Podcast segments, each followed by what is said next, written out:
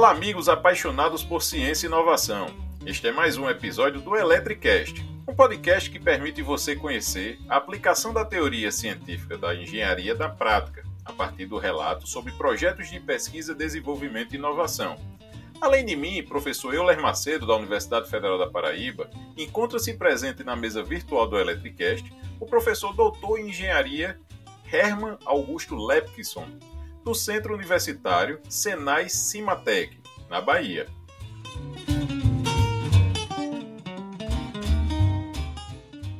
Conheça agora o nosso convidado. Graduado em Engenharia Mecânica pela Universidade Federal da Bahia, mestrado e doutorado em Engenharia Mecânica pela Universidade Federal de Santa Catarina, foi professor associado da Universidade Federal da Bahia até 2013 onde coordenou o Centro de Capacitação Tecnológica em Automação Industrial e ocupou a vice-diretoria da Escola Politécnica da UFPA. É professor dos programas de pós-graduação em Mecatrônica e Engenharia Industrial da UFPA. Atualmente é pesquisador, líder do Instituto Senai de Inovação em Logística e Manufatura Avançada.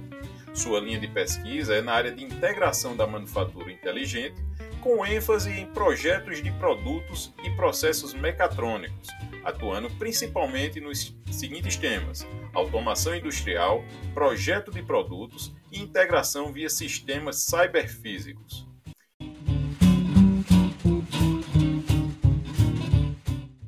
Caro professor Herman, muito obrigado inicialmente pela sua participação e disponibilidade. E para iniciar aqui o nosso bate-papo, eu gostaria de saber o que consiste o Senai Cimatec. O para mim, você sabe que é um grande prazer poder contribuir com essa excelente iniciativa. Eu acho que a nossa engenharia precisa de fato de contribuições como essa que o Electricast está nos trazendo para, enfim, tornar a pesquisa e o desenvolvimento no país mais próxima da realidade dos, dos nossos usuários, né, que é a indústria, os engenheiros, as pessoas que de fato necessitam desse conhecimento. Né. Bom, voltando à sua questão, é, quem é o Cimatec? Cimatec é uma unidade do Senai, localizada na Bahia, e voltada principalmente é, para pesquisa, desenvolvimento e inovação. É uma certa novidade dentro do sistema Senai. Se você for olhar o Senai histórico, tem toda uma história muito forte na área de educação uh, tecnológica, mas a ênfase em pesquisa e desenvolvimento, inovação, meio que foi uma provocação baiana, vamos dizer assim, dentro do sistema Senai, que hoje é, já se espalha aí pelo Brasil é, em várias unidades dos institutos Senai de inovação, etc. Né? O Cimatec ele tem uma característica interessante que ele engloba, além do centro de pesquisa aplicada para a indústria, ele engloba também um centro universitário com 10 cursos de graduação e cinco programas de mestrado, doutorado uh, justamente para dar suporte a essa interação entre universidade e o centro de pesquisa voltado às aplicações industriais. Né? Além dos cursos de graduação, pós-graduação, voltando agora à parte de pesquisa e desenvolvimento, só para você ter uma ideia do, do que, que, significa isso no Cimatec, nós temos hoje correntes né, em andamento, 93 projetos de pesquisa com empresas, isso está montando aí uma ordem de 430 milhões de recursos envolvidos, é, entre os recursos de empresa, do fomento que, veio, que o governo tem apoiado muito nesses desenvolvimentos também. Né? Para que isso ocorra, a Cimatec também conta com uma série de parcerias, isso é importante destacar, né, com instituições é, do, tanto do empresariado como da academia no Brasil no exterior. Né? Temos parcerias com o McKinsey, o NVIDIA na parte de inteligência artificial, Atos na área de supercomputação, HP na área de é, manufatura aditiva, uh, Rockwell, Intel na parte de desenvolvimento de hardware. Tudo isso é necessário para que a gente possa trazer o melhor desenvolvimento tecnológico que hoje a, a, os fornecedores trazem para as soluções que os, os nossos parceiros da indústria demandam em seus projetos. Né? E, obviamente, a parceria internacional, também acadêmica, é necessária. Aliás, o internacional, aí eu estou falando, obviamente, nacional e internacional. Né? Nós temos vários parceiros de universidades brasileiras, mas também no exterior, porque é, a, a, pesquisa hoje depende do conhecimento do estado da arte, e você tem que buscar onde ele está. Né? Então, isso faz parte do nosso uh, ecossistema de inovação, vamos dizer assim. Né? Então, esse é um pouco do Cimatec, né? 900 pessoas em ordem de grandeza, isso muda muito de acordo com a dinâmica dos projetos, sendo 56 doutores, 123 mestres e mais uma equipe de apoio é, bastante grande aí que dá suporte a esses projetos. Merece destacar também as 31 startups envolvidas em programas de inovação que a gente conduz aqui internamente no Cimatec, que é parte de todo esse desenvolvimento do ecossistema. Né? É muito comum que os projetos de empresas redundam em soluções que interessa à empresa ter a solução e não ser um fabricante ou uh, o produtor daquela solução. Aí é que entra a startup. Né? Então é uma solução ganha-ganha muito legal, muito efetivo.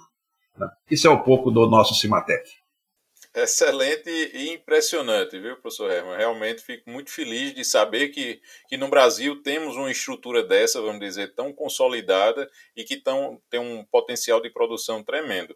Eu, é, hoje o nosso bate-papo ele vai estar sendo direcionado para um tema que o senhor é, é especialista, que é a indústria 4.0.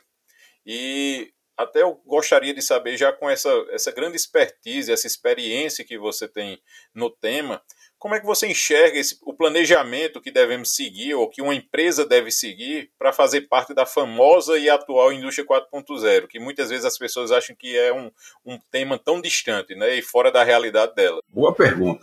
Realmente é isso que muitas empresas pensam, muitos empresários pensam, uh, o que é um grande equívoco.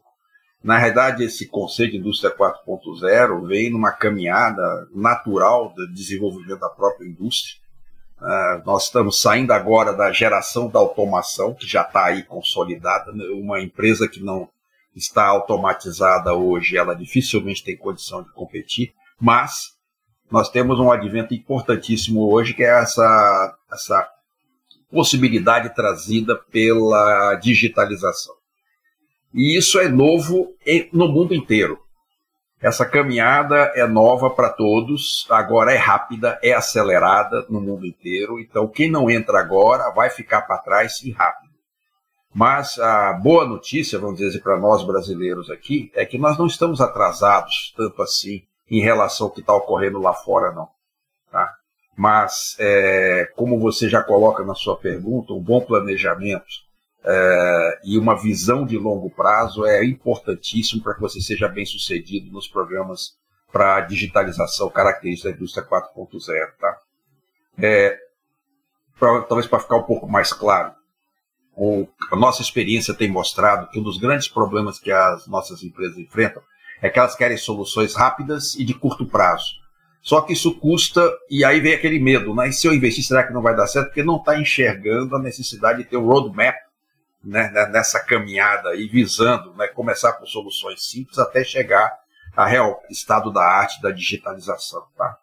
Tudo começa com é, um processo de, de organização interna da empresa para a digitalização de seus sistemas, racionalização de seus processos, para que daí então você possa é, começar a desenvolver as soluções que você precisa.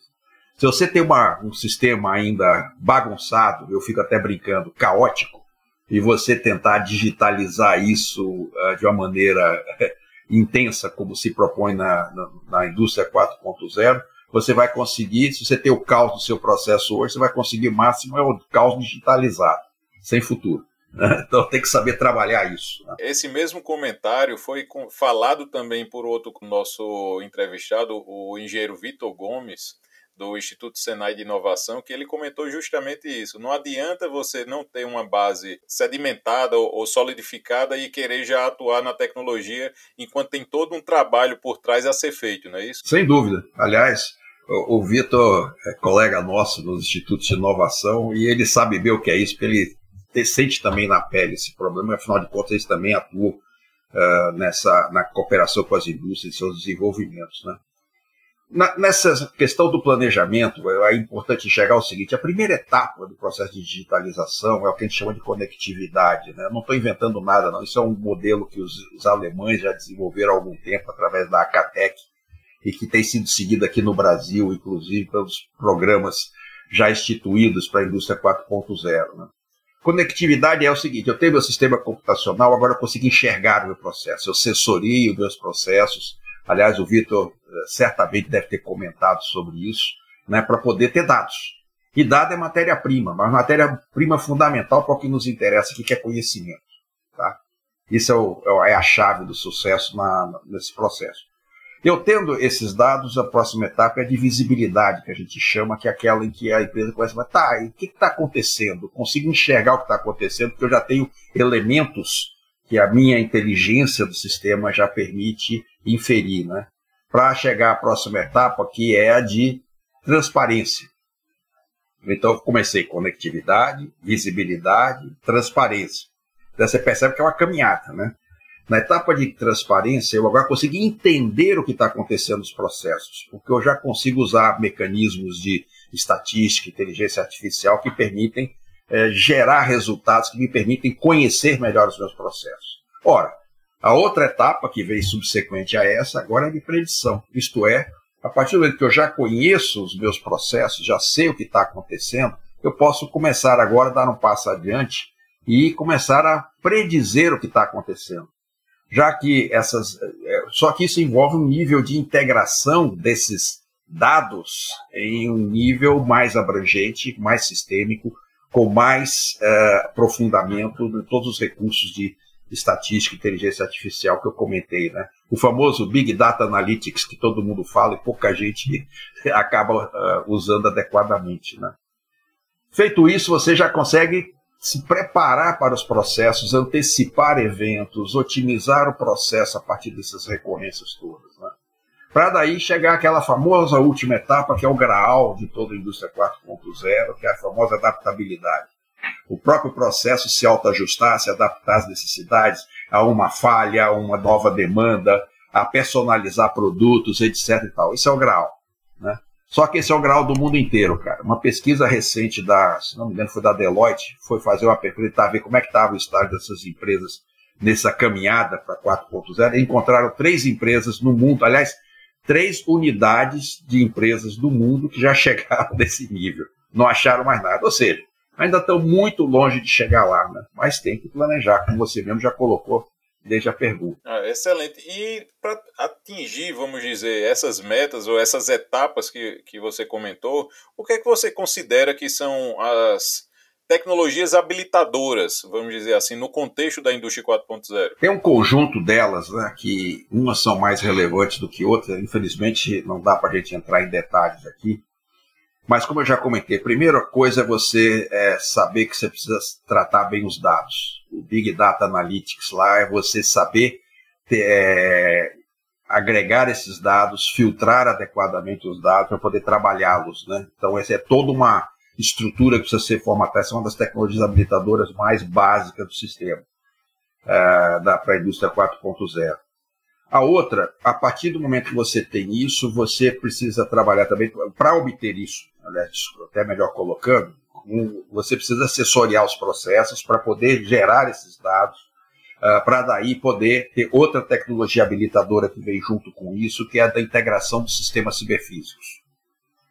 Sistema ciberfísico é uma característica da indústria 4.0. Da mesma forma que na indústria 3.0 que teve os sistemas mecatrônicos, Agora a gente tem os sistemas ciberfísicos. Qual é a diferença?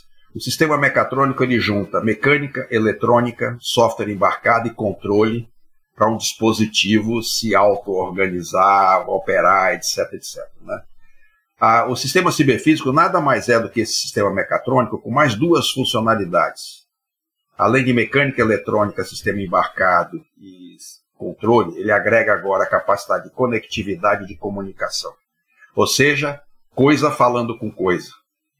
Aí vem a famosa internet das coisas, que aliás é, um, é outra é engraçado, que a coisa que menos se usa na indústria 4.0 é a internet. A gente usa várias outras lógicas de rede, protocolos de rede, a internet é até uma delas. Né? Mas uh, a integração desses sistemas, máquinas falando com máquinas, e, e máquinas falando com pessoas, entre as máquinas, os nossos celulares, computadores, sistemas de acompanhamento de processos, etc., é a chave. É outra tecnologia habilitadora fundamental. Aí vem algumas outras que agora estão usando esses recursos para poder é, tirar melhor proveito dos meus processos, como as técnicas avançadas de simulação, os famosos gêmeos digitais, que permitem agora eu reproduzir com fidelidade é, digitalmente um produto, um processo, e principalmente a diferença para o simulador 3.0 é que esses gêmeos digitais agora eles conversam com o processo com o mundo real. Eles realimentam o mundo real com seus modelos de otimização, etc. E tal, tá? É, conectividade, obviamente, que eu já é, é inerente ao próprio processo. Então, eu ter sistemas de comunicação ajustados a cada demanda é uma característica da, da indústria 4.0 e novos modelos de rede estão servindo a isso. Então é importante que se tenha em mente não só o 5G que já está vindo aí, mas as redes de dados para transmissão em longa distância, baixo custo uh, e com baixo consumo de energia. É preciso entender que as coisas que nós estamos falando aqui, muitas vezes elas não estão conectadas numa tomada. Eu tenho carência de fontes de energia. Então, tem toda uma nova arquitetura para a comunicação implantada nisso aí também. É, outra tecnologia habilitadora a destacar é a de computação nuvem na borda, porque agora tem que ter uma, toda uma nova arquitetura de sistemas que as coisas ganham inteligência. Portanto, eu preciso ter capacidade de processamento na borda onde for necessário. Uh, e, obviamente, transferir para a nuvem aquilo que depende de um processamento mais eficaz, mais avançado, mais complexo. Tá?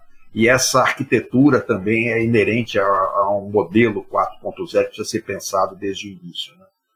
E, óbvio, para não perder o resto, se você imaginar que agora tem coisas falando com coisas espalhadas pelo, em princípio, mundo inteiro, eu trago um outro problema extremamente relevante aí, que é uma outra tecnologia habilitadora fundamental, que é a de cibersegurança, que se torna mais crítica ante um sistema que está mais aberto agora. Né?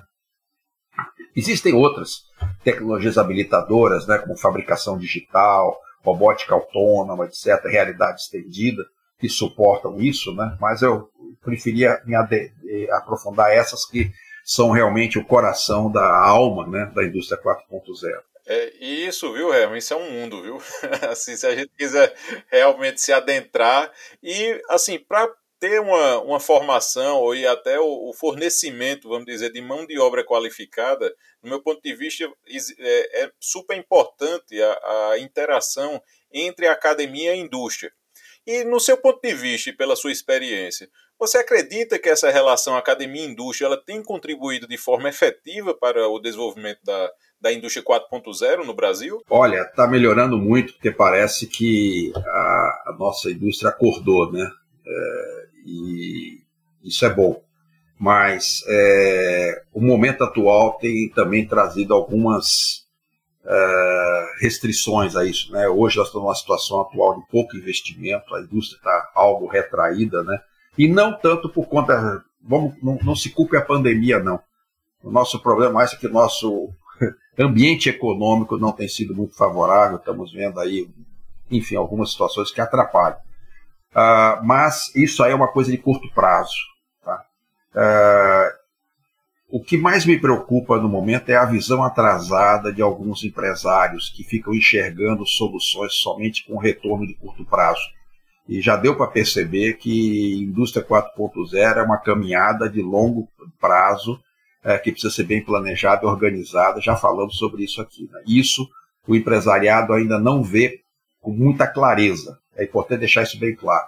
E quem está dizendo isso aí não é só eu, não. Eu acabei de ver um estudo recente da McKinsey atestando que esse é um problema mundial.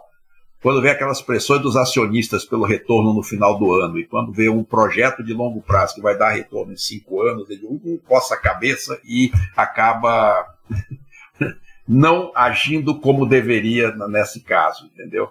Que é de sobrevivência. As pessoas enxergar isso, tá? Quem ficar para trás vai dançar. As coisas aceleraram, já aceleraram, não dá para brincar com isso não, tá? Mas é, é importante ter claro o seguinte também: é, as empresas estão começando a acordar para os novos modelos de negócio que estão surgindo. Eu tô, só para citar um exemplo simples, né? É, vamos para a indústria automotiva. A indústria automotiva literalmente foi atropelada recentemente pela Tesla que não entende nada de automóvel. Inclusive, ela mesmo diz: nós nem sabemos fazer automóvel direito. O que ela fez foi um outro produto, que é um carro digital, um carro autônomo, um carro elétrico, um carro com um novo modelo de negócio. E vi agora um dado da CNN no início do ano, é, o Ricardo me chamou a atenção, que a Tesla vale hoje mais do que todas as outras montadoras juntas. O valor de mercado dela é maior que todas as montadoras juntas. E produz 10 vezes menos carros do que qualquer Volkswagen ou General Motors da vida, entendeu? E, e o empresariado tradicional não está enxergando essas mudanças, está sendo simplesmente atropelado por elas. Vide esse exemplo. Então, isso aqui é mais uma provocação minha para ver se a turma se mexe e entende que estamos vivendo uma revolução mesmo. Né? E, mas é, fico feliz em ver que temos vários casos aí que demonstram que estamos na caminhada certa. Tem empresariado que já viu isso, está indo certo. Ah, excelente. E até pegando um gancho aí com o que você falou, qual, você poderia então citar alguns exemplos ou cases que, no seu ponto de vista, foram tiveram sucesso na implementação desses conceitos da, da indústria 4.0?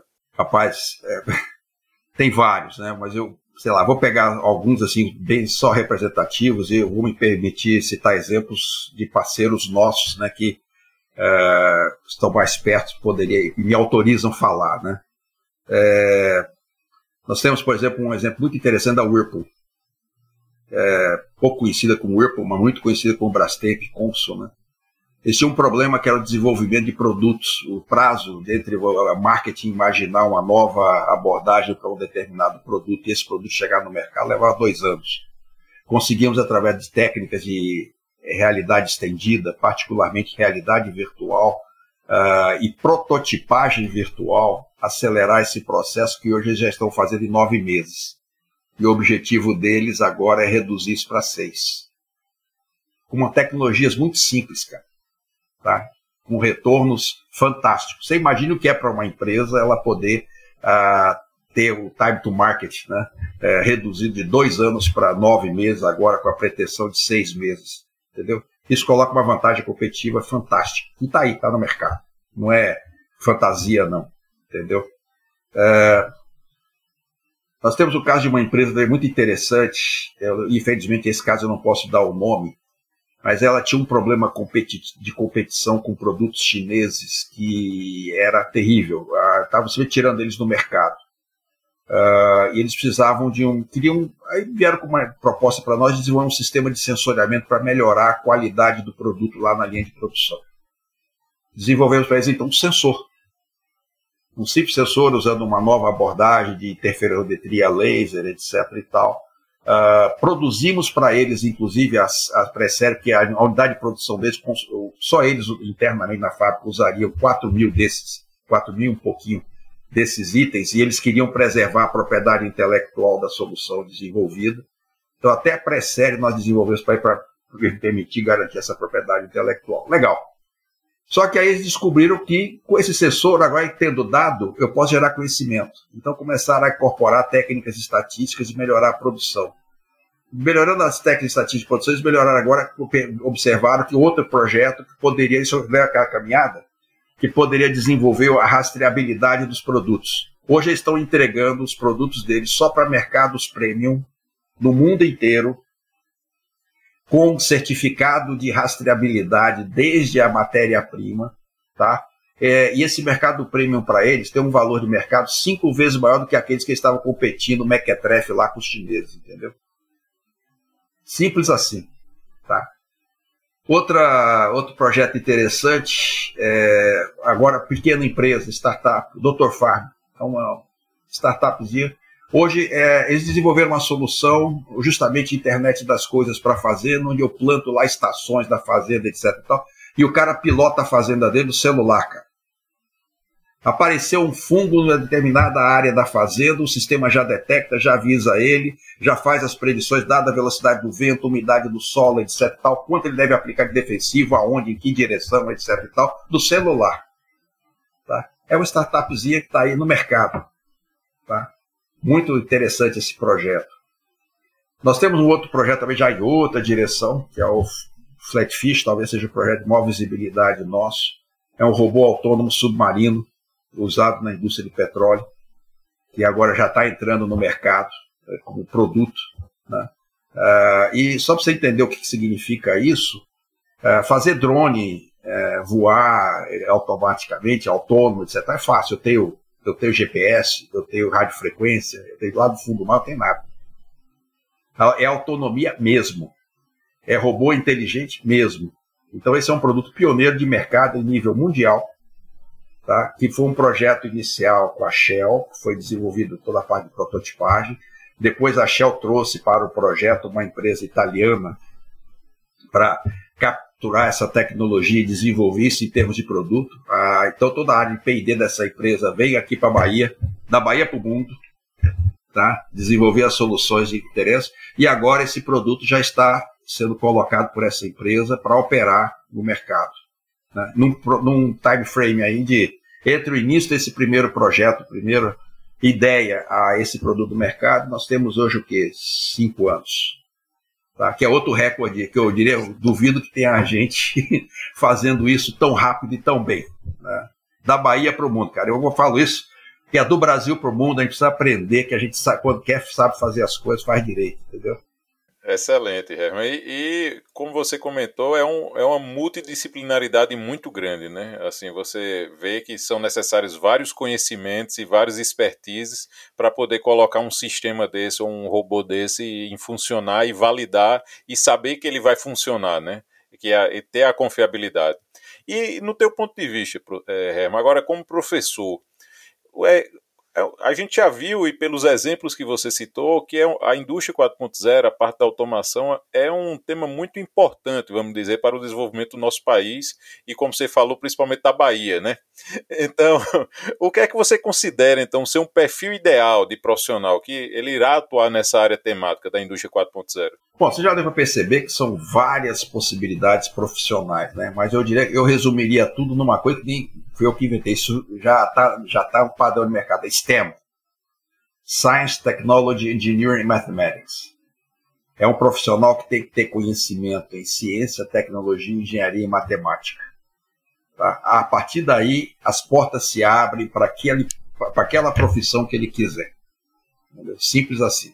E para os alunos e profissionais que desejarem aprofundar nesse tema da indústria 4.0, quais são as dicas que você dá? Vale a pena migrar para essa especialidade, para esse, esse, tema? Bom, vamos enxergar um pouco mais é, aberto.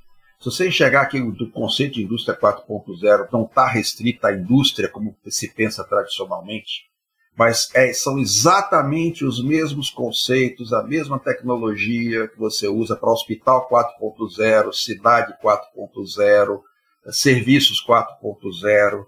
É um conceito de, né, de, esse conceito de digitalização, a quarta revolução, que a quarta revolução industrial está trazendo, que é aplicável educação 4.0, onde você quiser. Ou seja, tenha conhecimento em ciência, tecnologia, engenharia e matemática, que é o que você vai precisar para todo o resto, independente de que profissão você escolhe. Entendeu?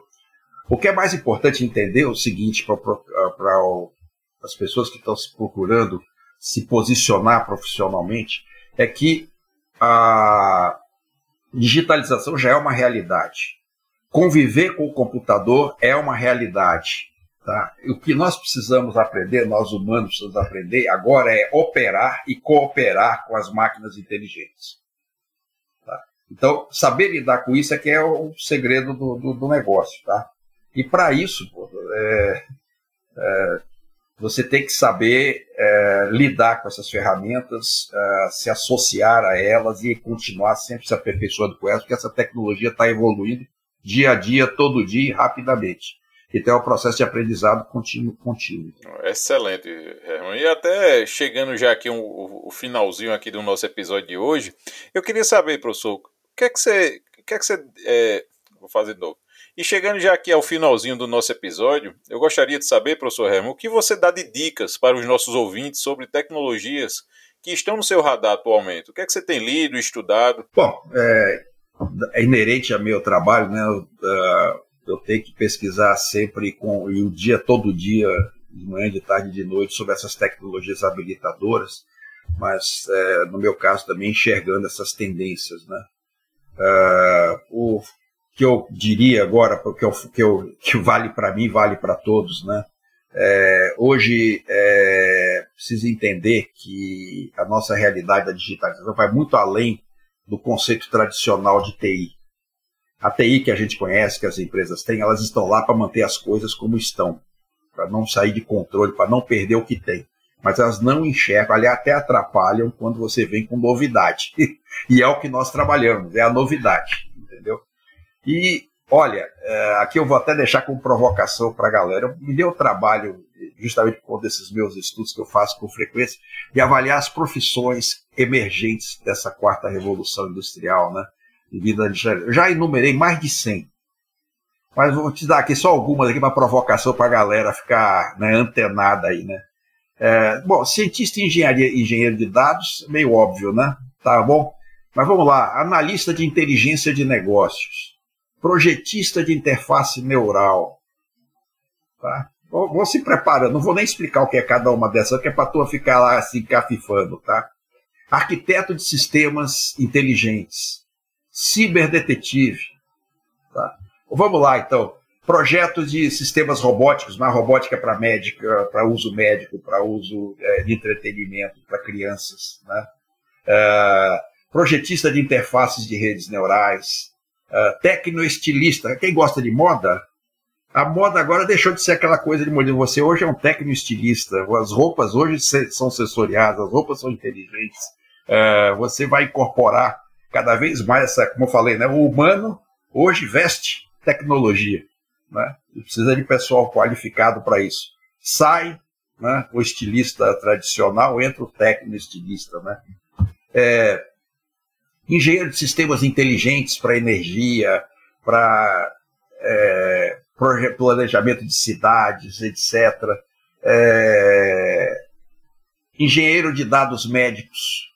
Um dado, isso é uma coisa interessantíssima. Né? A área de medicina é uma das áreas mais atrasadas em termos de fazer os dados gerar inteligência. Agora estou falando em termos de sistemas de saúde, né? não da de, de pesquisa médica. Né? Bioinformático, que tal? Né? Enfim, fica aí para a turma. Projetista de ferramentas de treinamento de consciência.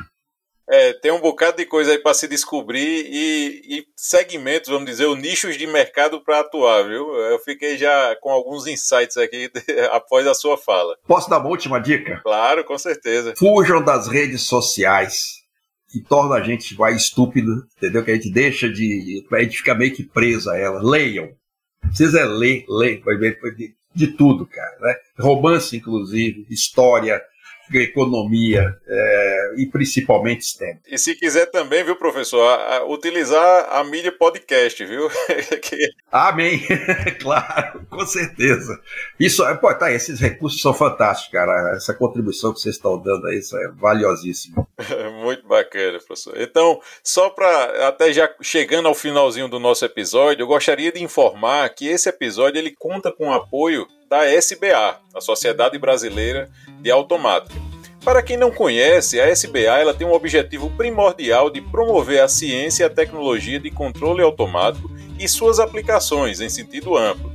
Foi fundada em 1975 para atender a necessidade de intercâmbio entre os especialistas brasileiros, atuante na área de automação e controle, e entre seus pares internacionais, representados pelo International Federation of Automatic Control, o IFAC.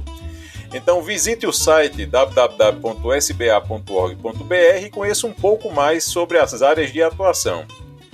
Professor Herman, muito obrigado pela sua participação. Fico muito feliz. Foi um, um, episódio muito bacana, assim, com muita informação e com detalhes, né, com provocações que isso com certeza fará diferença para o nosso ouvinte. E caso algum deles queira conversar ou, ou ter mais informações é, como é que ele pode contactá-lo? Existe algum link, site, e-mail?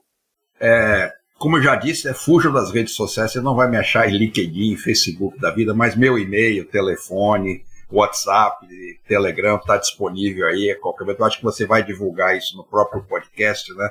Então, fiquem à vontade para me consultar, será um prazer poder ajudar sempre que necessário. Ficarei muito feliz em ajudar nossos profissionais e nossas empresas aqui. Afinal de contas, é eu acho que é a nossa missão, né, Euler? E muito obrigado pela oportunidade, hein? Eu que agradeço, muito obrigado e espero, ouvinte, que você tenha gostado deste episódio. Não deixe de enviar seus comentários, feedbacks pelas nossas redes, site, fanpage, é, Facebook, Instagram, tudo arroba Electricast. E caso deseje, pode também me adicionar no LinkedIn. Diferente do professor Herman, eu tenho todas as redes sociais e será um prazer estar em contato com você. Basta procurar Euler Macedo, ok? E você, ouvinte, que estiver curtindo este episódio pelo Spotify, não esqueça de clicar lá no botão seguir. E se estiver ouvindo pelo iTunes, deixe suas cinco estrelinhas e comentários, que eu vou ler tudo. Um grande abraço e até a próxima.